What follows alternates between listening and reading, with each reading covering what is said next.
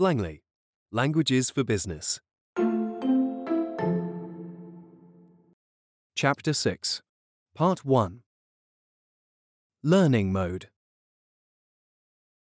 Gracias por invitarme a esta entrevista. Thank you for inviting me for this interview. Thank you for inviting me for this interview. En primer lugar, me gustaría hacerle algunas preguntas sobre su experiencia. First, I would like to ask you a few questions about your experience. First, I would like to ask you a few questions about your experience. Tengo un grado en marketing. I have a bachelor's degree in marketing. I have a bachelor's degree in marketing. En 2012 obtuve un máster en finanzas. I got my master's degree in finance in 2012. I got my master's degree in finance in 2012. ¿Cuál es su experiencia en este campo? What is your experience in this field? What is your experience in this field? Domino perfectamente el inglés y el alemán profesional. I have full proficiency in business, English, and German. I have full proficiency in business, English, and German. Llevo cuatro años utilizando el alemán en mi vida profesional. I've been using German in my professional life for the past four years. I've been using German in my professional life for the past four years. Como puede ver en mi currículum vitae, ya tengo experiencia en ventas. As you can see from my CV, I have worked in sales before. As you can see from my CV, I have worked in sales before. ¿Cuáles han sido sus mayores logros en este puesto? What were your biggest achievements in this role? What were your biggest achievements in this role? Solicité este puesto para seguir mi pasión por la sostenibilidad. I applied for this role to follow my passion for sustainability. I applied for this role to follow my passion for sustainability.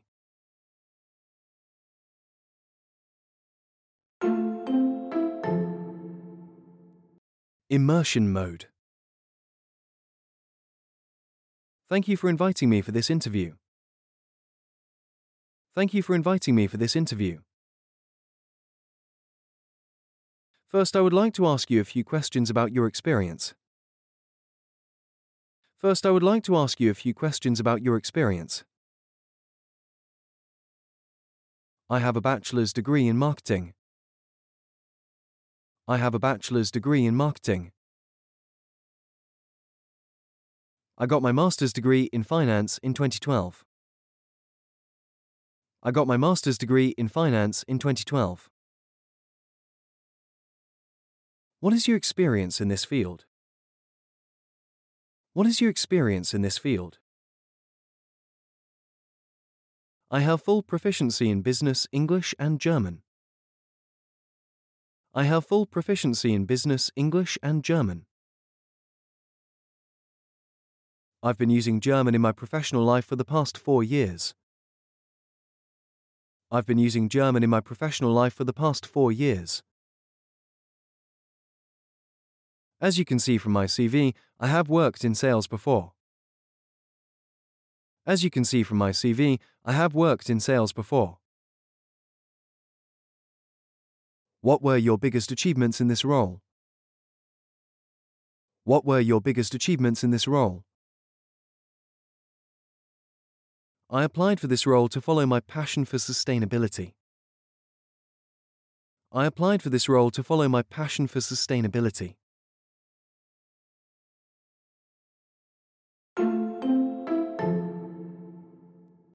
Test mode. Gracias por invitarme a esta entrevista.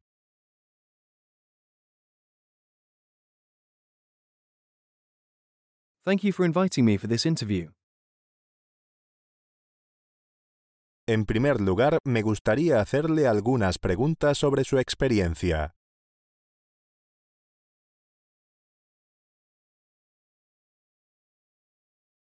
First, I would like to ask you a few questions about your experience. Tengo un grado en marketing.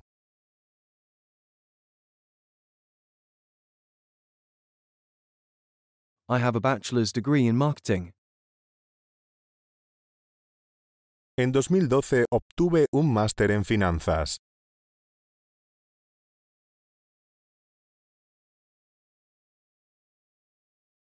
I got my master's degree in finance in 2012. ¿Cuál es su experiencia en este campo?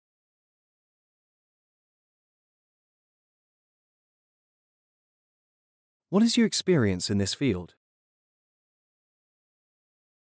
Domino perfectamente el inglés y el alemán profesional.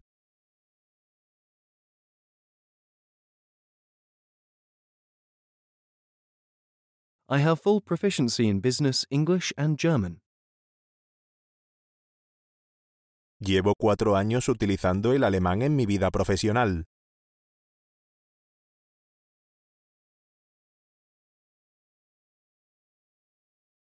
I've been using German in my professional life for the past four years. Como puede ver en mi currículum vitae, ya tengo experiencia en ventas.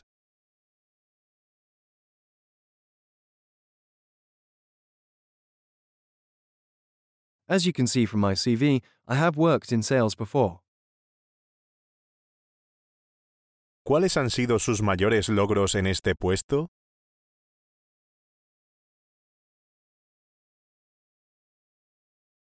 What were your biggest achievements in this role? Solicité este puesto para seguir mi pasión por la sostenibilidad.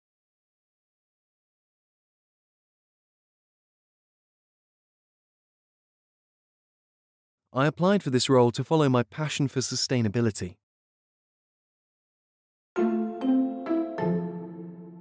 Copyright Blangley.com.